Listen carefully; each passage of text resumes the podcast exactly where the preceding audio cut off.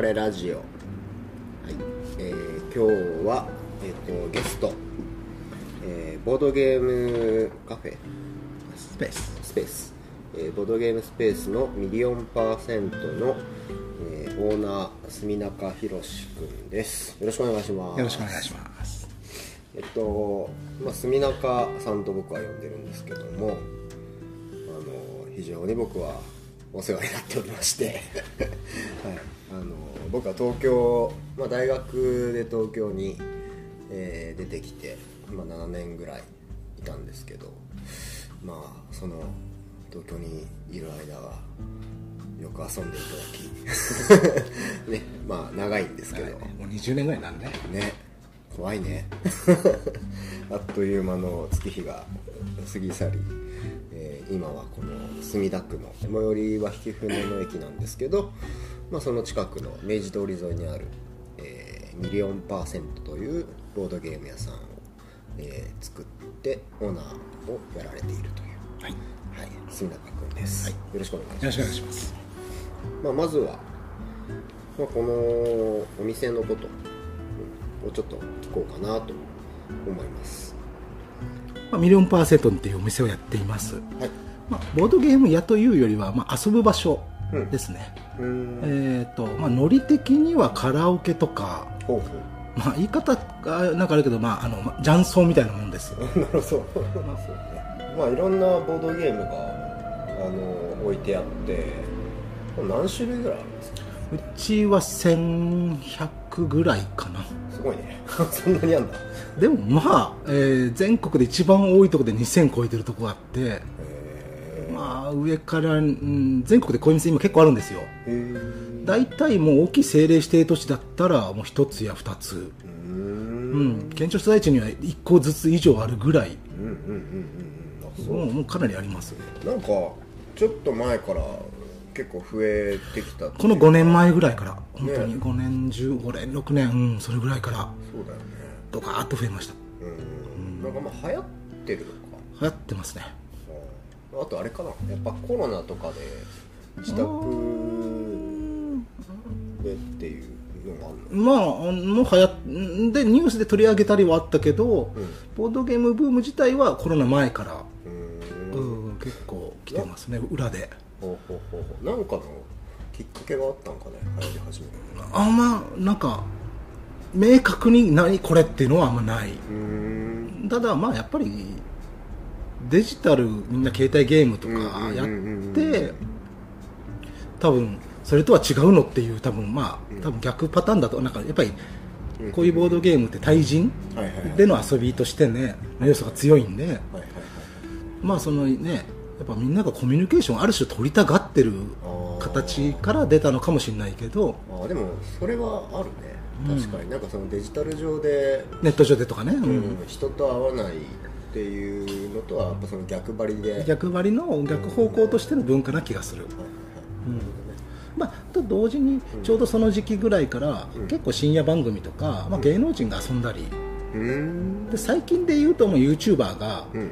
ボードゲーム遊んでみたとかは、うんうんうんうんうんよくあのまあいくつかのコンテンツの中に入れたりもよくあるんで、なるほどなるほど、うん。まあ、そういう意味でなんか扱いやすい、まあ、面もあるし、まあ、その人とのこうなんだ対話しながらみたいな。そうそっち側が今やっぱり強いと思う。なるほどね、まあ、確かにそういう意味ではまあゲームとしてはね、あの特殊というか。そうやっぱ自分もやっぱ一個この、まあ、ここだわってるのも、うん。やっぱそのまあコミュニケーションのなんか、まあ、ツールなんだよねやっぱり、だって知らない人とうんいきなり会って、うん。じゃあ2時間会会話しましょうっていきなり言われても できないけどう。ん。ゲームは結構まあできるしでしかもまあ今のこの流行ってるの理由が、うん。結構コミュニケーションを中心としたゲームが多いんへでまあ、よくみんながボードゲームってそう言うとうん。まあすごろくとか、ーはいはいはい。まあ、あと、まあ、人生ゲームだよね。はいはいでも実際は結構もっとなんだろう、えー、と語彙力だったりとか相手が何を考えているか予想したりとかへあと、まあ、ここ10年ぐらいの流行りでいうと協力するタイプのボードゲームってあって、ー協力？うん、協力って協力して、まあ、あるミッションをクリアしようみたいな。はへえチームプレイ？そうそうそこで参加する人たちの。へえっていうのも多いんでだからなんて言うんだろうそのいわゆる相手をぶん殴ってやる、うん。倒してやるっていうだけじゃないうん。世界になってきてるっていうのも結構大きいかもしれない、なるほどね。そっかそっか。ボードゲームとなんか一言に言っても本当いろんな種類があるそっていうことですね。うそうありますね。まあなんかそのどどういうジャンル？ジャンルというか種類、うん。プレイの種類、なんかどんな感じのがざっくり。あまあ、もう今実は本当ボードゲームというよりは、うん。え海外とか正しくて下手するとテーブルトップゲームっていうのが実は正しいぐらい、はまあ、カードだけのゲームも多いし、うん。まあ、UNO みたいなね。うん。あともうえっ、となんだろう。すげえくだらないゲームとかもあるんですよ。ほ あの頭からつん頭につ額につけたクレーンではいブロックを積むう何それ。1分以内に あの四角いキューブの上に丸いキューブを乗っけてはあ。その上にもう1個四角いキューブを乗っけるみたいなカードが出てはで棒キューブがこうテーブル置いてあるのを額から垂らしたクレーンで40秒以内に詰めとか。それ。めっちゃ面白いね。なんかもうねギャグみたいじえーギャグも本当は変な話で言うとバラエティ番組の、出演者になれるみたいなゲームも結構多いです。へえ面白いね、うん。えそれじゃあ何？何人かでやってたらみんな額につ下についてます。吸盤の中でクレーンつけてんだ。つけて、えー、と1人でその時間内にできるかっていう時と2人でどっちが早くやるか勝負しろとか、まあ、それはちょっとつすごろくみたいな盤面から指示されるんだけど。へー。それなんか絵的に面白いね。絵的にバカです。なんか結構そういうあのいい年こいた大人が、はいはいはいあのーまあ俗に言う童心に変える的なものがしかもそれもただ童心に帰って、うんうんあの子供の遊びをするっていうのもない、うんうんうんうんなんかね、えーやっぱりそこはデザインがよくできてる。うん。なるほど。なんかそのプレイしてる時のそのなんていうのその感じ雰囲気みたいなどういう、まあそのテーブルがどんな状態なのかまでデザインされてる。しやっぱり、えっと、変な話やって面白い。なるほどなるほど。ちゃんと大人が、うんっていうのが多いんで、あのー今はもう本当むしろ子供のというよりはうんうんうん。大人向けが多いですね、へー。まあ、あのうち小さいお子さん連れも来るんですけど、うん、そうまあこのお店はそのどんな年齢層の人が来たりしてるえっと一番多いのは20代後半かな？の、うん、カップルとグループ、えーまあ、会さに社会人の若手の人。やへっぱりそこの層なんですよね流行ってるのーなるほど。からもうちょっとした実は結構今若い子たちもうん。来たり高校生とか、へまあまあ、変な話、えーとまあ、ある種オタク的趣味でもあるんだけどーうん高校生とかも、えバスケ部の男の子3人とか来て遊んでたりとか。本当カラオケみたいな感じ。なんかもうノリがだからそういう子たちもやっぱ特にやっぱ YouTube で見たやつとかはいはいはいはい。これ知ってるとかはいはいやってみたいですみたいな。なるほどね。たままあ一回びっくりしたのが、まあ、俺なんかはやっぱ長いマニアなんだけど、うん。あの女子高生6人とかで来て、はい、ほほほほ。へえあそうですか。でどうしてって聞いたらお父さんが好きで。そっか。だからもう俺俺ぐらいの世代が親なんですけど。まあそうかそうかそうか。そうするとでそこで来てえーっとね、まあ、これも結構有名なやつなんだけどプロポーズの言葉をうん。カードの組み合わせで作る、へええー親に対して、はいはい。例えば親が1人で残りが4人ぐらいプレイヤーがいると、ほうほう4人がカードの組み合わせで、うん。まあ、面白いプロポーズを作っていくとそれぞれ読み上げて一番面白かった人に親が自分の指輪を渡すっていうゲームがあるんだけどああなんか女子高生好きそう。もう盛り上がってた。なるほどね、うん。あそれはでも面白いね。それはもうあのポエティックになるか、うん。うんうん案外ドストレートにいくかとかもいいんだけどこれが年齢上がると下ネタで下ネタに走っていくんだけど。なるほどなるほど。なるほどね。あでも面白いね。なんかそういうなんていうかな感性も磨かれるっていうかなんかいろんな面があるよね。そうとそうだね。あの、まあ、マニアの方々はマニアックなゲームしてるんだけど、うんうん本当に裾野が今幅が広いです。さっきそうジャンルって言いかけたけどそのっぱりすごいしっかり考えてうんうん。2時間ぐらい考えるゲームもあります、へコミュニケーションを取るゲームも多種多様でー、うんうんうん。えー、とで伝言ゲームを絵でやるやつゲームとかあったりとかまあ、ゲーム実はゲームじゃなくて遊びなんだけど、はいはいはいはいはいはい伝言ゲーム。まあ、お題を渡されます。ほでその人が絵を描きます。で隣の人に絵だけ見せます。うはい。で隣の人はそれを見てお題を予想します。書きます文字を。でそれを隣の人に渡します。で隣の人はその前の人が予想した文字を見て絵を描きます。ほで次の人はその、え2人目が3人目が描いて絵だけを見てお題をってどんどんお題絵お題絵って繰り返していくんですよ。うへえそうすると途中でだんだんバグってって、ほまあ、見て笑うっていうだけのゲームなんですけど。う なるほどなるほど。あそっかそっか。なんかそういうそのボードゲームのキットだけじゃなくてそういうなんか紙に何かを書いてみたいな。書くのも多いです。あなるほどね。そういうのもあるわけだ。だからもう本当にもうデザインの勉強になるようなやつまで、まあ、今のは逆に、うん。まあ、美大生が集まると、うん。何もバグらなくて面白くなかったんですけど、はい、えみんな絵が上手すぎて。なるほど。正確に伝えすぎて。伝えすぎた。ん で例えば別のやつだと、ん。また絵描くやつがあるんですが、あの描けるのが直線と正円だけ。丸。へで例えばワインとかってお題が出ます。ーはい。で親に親はそのワインを知りません。ほでみんな正円と直線でワインを表現します。う。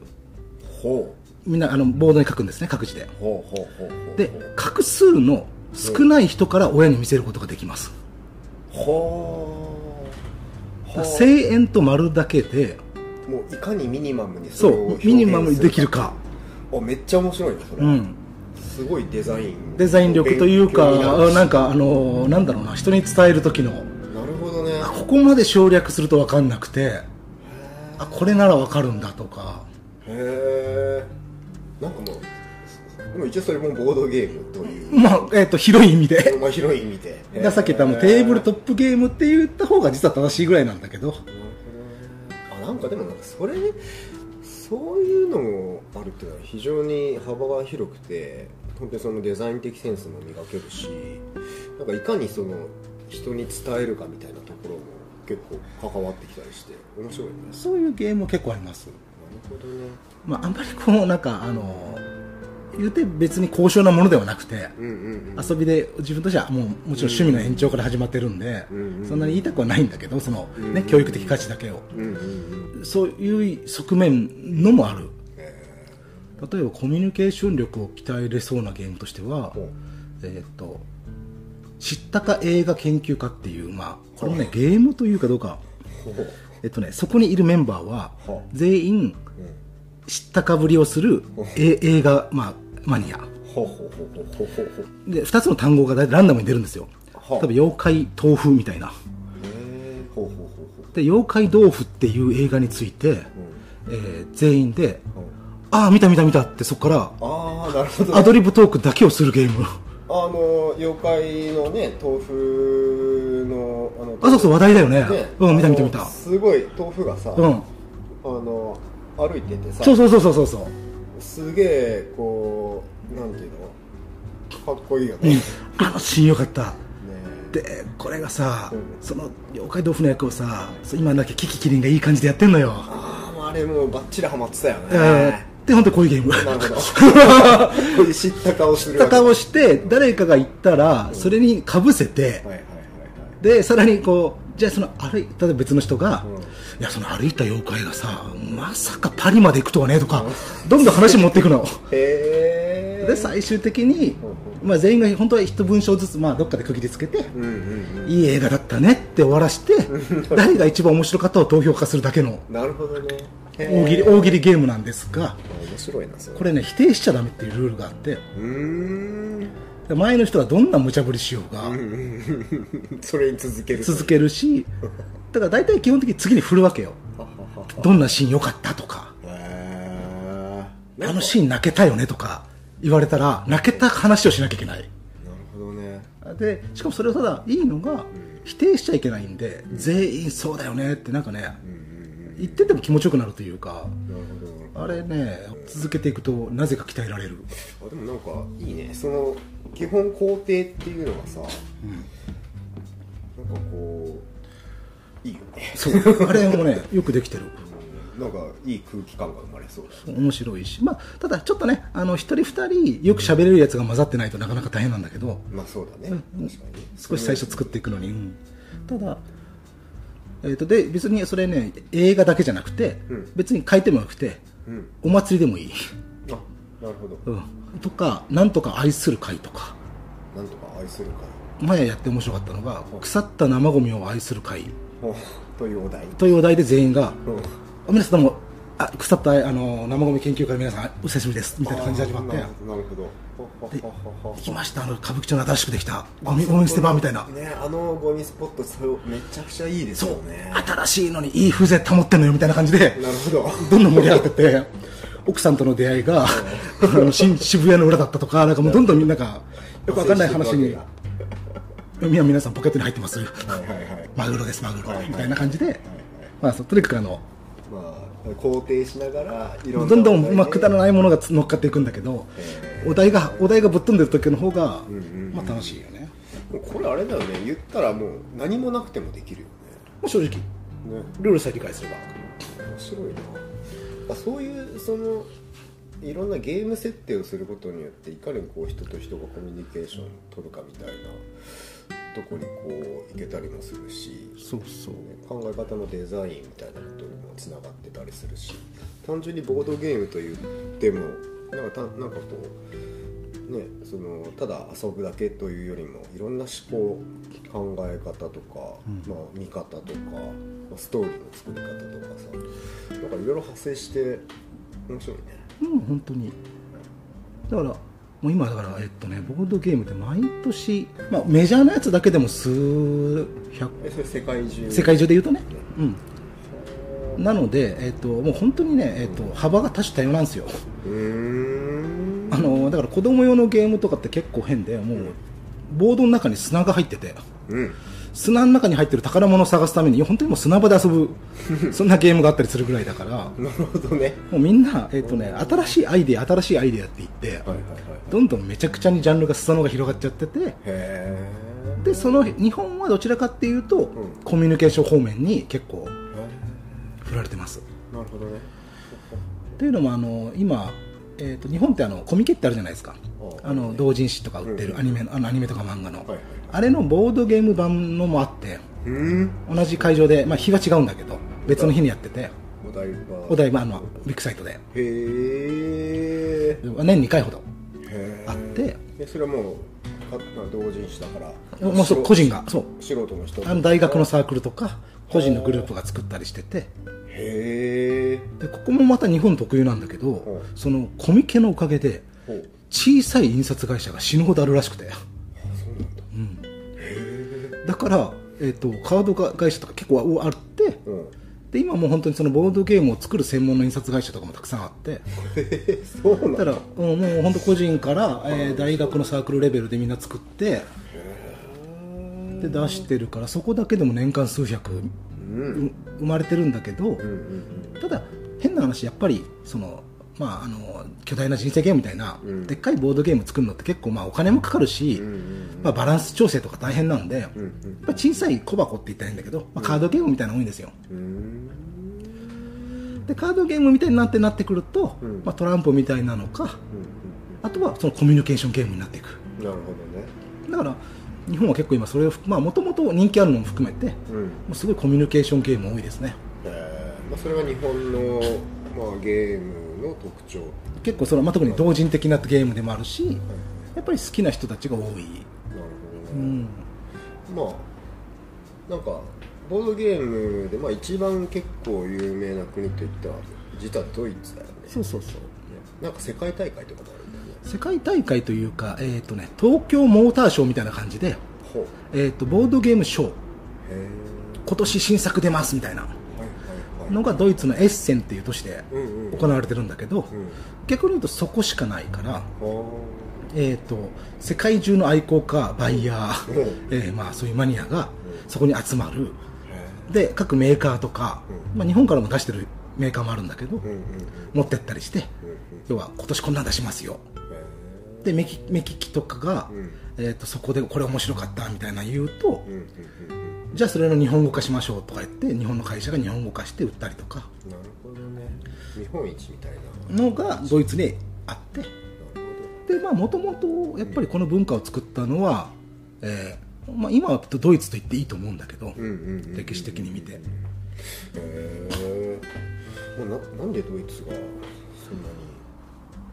あれなんだろうね。生まれてきたんだろうね。そこまではなんかね諸説あるしいろいろわからないんだけどまああのまあ、ホームパーティーとかの文化がああったからみたいな話も聞いたんだがどうなんだろうねドイツ行ってた。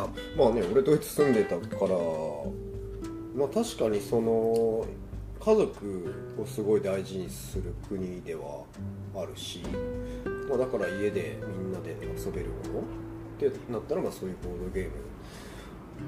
まあそう、うんまあ、うなずけるとこはあるじゃん、まあ、あとはあれかな、まあ、ほら哲学とかもさ、うん。ドイツ結構うんそうね。ね。まあいろんな哲学者が生まれたりしてるんだけどそういうなんていうの？こう内内向ななんわかるわかる。内に向かう感でじきっちりした逆に言うときっちりしてないと作れなくて。そうだよね。だってえシステムを作ってくるからね。そうそう。そう。いう意味でまあ国民性と合ってた合ってる可能性がある。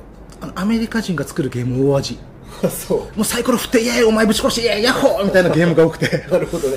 ドーンみたいな感じ。のがやっぱ多くてやっぱりドイツ人はきっちりミニマムな作ったりとか。なるほどね。あなんかそれ面白いね。そういう国によってさ、うん。なんかその国のあり方が ゲームから見えてくるみ見えてくる。たいなあのフランス人が作ったうんうん。カイジみたいなゲームがあるんだけど、お。やらしい。騙し合いあの裏読み。そうもいかにこううでもゲームはすごいおしゃれでミニミニマムなんだけど。へもうあの日本人に分かりやすくて本当カイジの世界みたいなーなるほどなるほど。なんかゲームなんだけど。まさになんかその国の文化体系を表す。若干ある。まあ、まあ、そういう意味で言ったらやっぱその日本人ってそういうコミュニケーションというか、あのそうだね。やっぱり。うん、をもまあ、今のはまあもともとコミュニケーションが得意ってわけとは思わないけど、まあ、求めてるからっていう気もするよね、うん。生まれてる感じがする。そうだね、うんまああとなんかあれじゃない？やっぱこう島国だからさまあ割とその人との、まあ、付き合い方というかさ距離感とかさなんかそういうの結構気にするというか、まあ、そういう民族じゃん。なんかそういうのが現れてたりするのかもしれない。でもとはいえでも世界的に見ても実はここ10年ぐらい相手をぶん殴ってやるとか、うん。はっはーみたいなのがちょっと減ってきてる実は、うんあの直接攻撃して嫌がらせするみたいなのはちょっと減ってるのがままあまあ大きい世界なんだけどね、傾向として、うん、アメリカ人大好きなんだけど。アメリカから出るゲームはやたら多い。なるほどね。分かりやすいやつが分かりやすくしかも結構ぶん殴ってやるみたいなのが多いです。なるほどなるほど。なそれも面白いんだけどね。そうかそうか。まああとは何だろう。えー、そうだなこの店でよくやられてるゲームって何なのなんかこうトレンドというか。あの本当にまあ路面店なんで、はい初めて来ましたの人多いんですよ。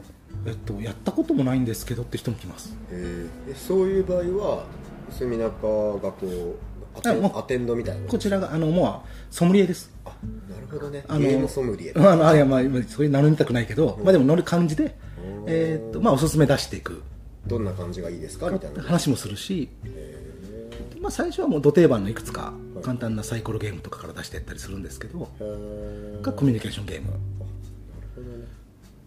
あそうでも、まあ、本当にねボードゲームあそうさっきの幅の話したかったのが、うん。えっとねそのコミュニケーション寄りのものから、うん。超理理論的に考えるものまでの幅がすごいんですよだからボードゲーム好きって言っても、うん。本当人によって全然違って。うんコミュニケーションゲームばっかりする人もいれば、うん。うん一切運の要素がないゲームが好きっていう層もいるんでなるほど。結構ここはあのボードゲームが好きといった中でも、うんうん。なんか分かれる感じで。多分これサッカーが好きって言っても、うん。あの本当に大会を目指す人とか、まあ、フットサルが好きでもいいや、うんうんフットサルでも大フットサルの大会で勝ちたいグループと、うん。週末みんなでサッカーをネタに盛り上がりたいグループみたいな、なるほどなるほど。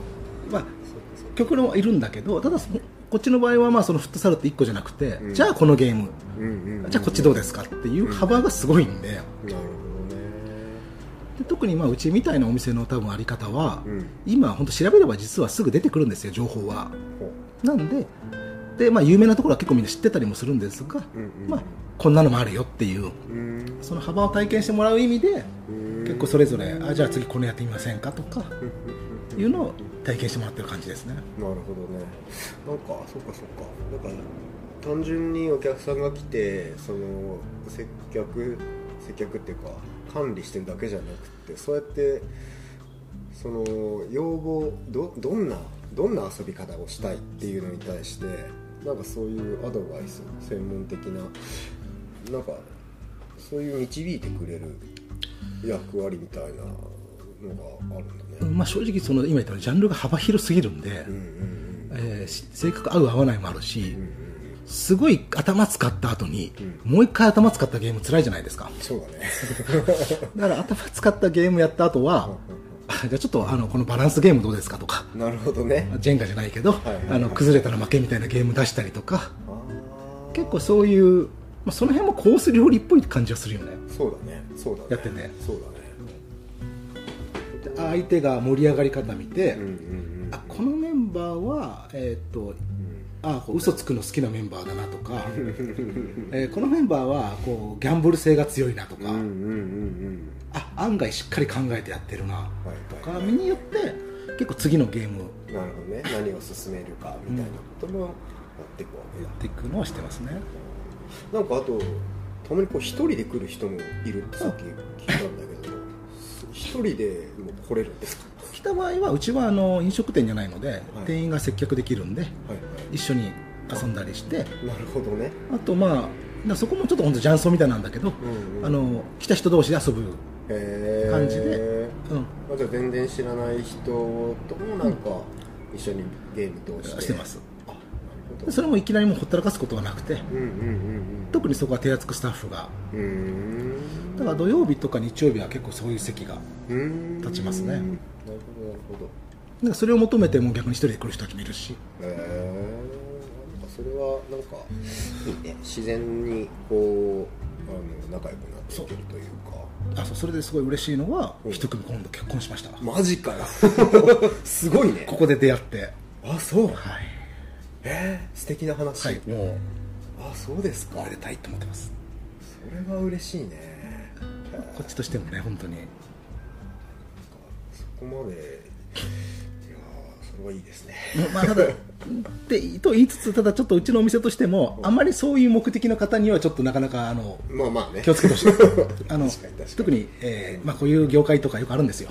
あそうなんですね。女の子が来るとおっさんたちが群がるっていうパターンはあるんで まあうちの場合はそれはあの、まあ、スタッフがそこはうんうんうんうん。程よくやるやってるつもりですけど、なるほどなるほど、そうだね。そこは大事だね、そうだ。まあでもそんな素敵なことも起こるようなお店まあそれたくさんではないですけど、まあ、でもまあこれは別にどんな趣味でもありますからね。うんうん。オッケーオッケー。まあじゃあまあとりあえず初めはこのミリオンパーセントというボードゲーム屋のことについてまあいろいろ聞きました。はい。